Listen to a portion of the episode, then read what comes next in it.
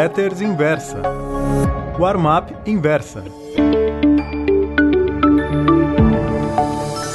Oi, meus amigos. O título da Warm-up Pro de hoje é É meu maior prazer vê-lo brilhar. Antes de mais nada, quero deixar claro que sou fluminense desde antes de nascer.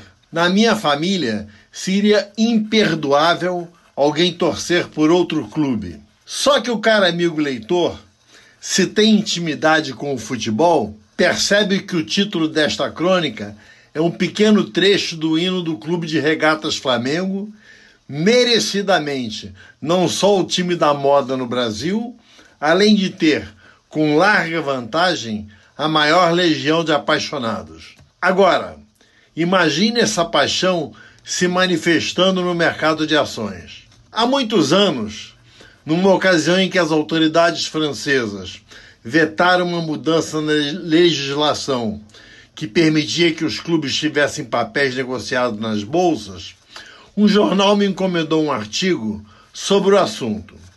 A crônica se chamou O Violento Esporte Bretão.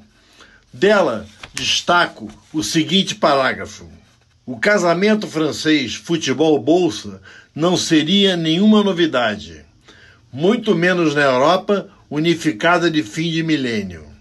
É só ler as notícias financeiras, eu disse financeiras, não esportivas, dos jornais. Bilionário Joseph Lewis adquiriu o controle do AEK de Atenas. John Lewis, investidor baseado nas Bahamas, compra 25% do Glasgow Ranger. Opção do Vicenza, da Itália, uma barganha de 2,6 milhões de libras. Slávia de Praga, outra pechincha, 3,7 milhões de dólares.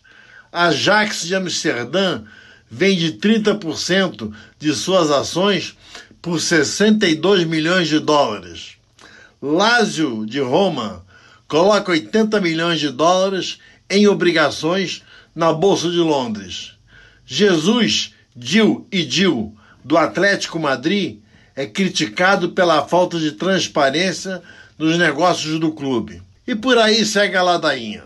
No Brasil, o Bragantino, do interior de São Paulo, fez uma parceria com a Red Bull Resultado: o time venceu a Série B do Campeonato Brasileiro com cinco rodadas de antecedência e deverá estar pelo menos no bloco do meio na primeira divisão em 2020.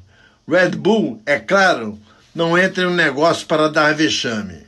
Tendo à frente empresários do quilate dos Moreira Salles, o Botafogo do Rio se prepara para seguir o mesmo caminho. No dia 27 de novembro deste ano, a Câmara dos Deputados aprovou permissão para que um clube de futebol se transforme em empresa. O projeto segue agora para o Senado. Avançando no tempo e abusando da imaginação, vejo lá por 2025 que diversos clubes brasileiros se tornaram sociedades anônimas, algumas delas de capital aberto com seus papéis negociados em bolsa após terem sido lançados por intermédio de IPOs. Será uma grande oportunidade para se ganhar dinheiro com essas ações. Isso porque muita gente irá comprá-las por amor ao clube. Imagino que poucos corintianos terão ações do Palmeiras, vascaínos do Flamengo, colorados do Grêmio. Tenho certeza de que isso não acontecerá comigo pois nunca misturei negócios com paixão. Exemplo disso são os 50 mil dólares que ganhei na Copa do Mundo de 74 ao apostar na Holanda contra o Brasil. Sem tomar sustos, a laranja mecânica de Johan Cruyff venceu por 2 a 0 e eu embolsei as verdinhas. Nestas bandas, o potencial do Flamengo, por exemplo, é gigantesco. Após algumas administrações desonestas, outras incompetentes e ainda outras desonestas e incompetentes, o clube arrumou suas contas, formou um grande time e passou a tirar partido de sua gigantesca torcida. A nação rubro-negra representa estádios sempre lotados, maiores cotas de televisão, venda de produtos com a marca do clube. As pessoas não se apaixonam pela Vale do Rio Doce, nem pelo Banco do Brasil e Magazine Luiza, mas não consigo imaginar um atleticano vendido a descoberto em ações do Galo. Muito obrigado.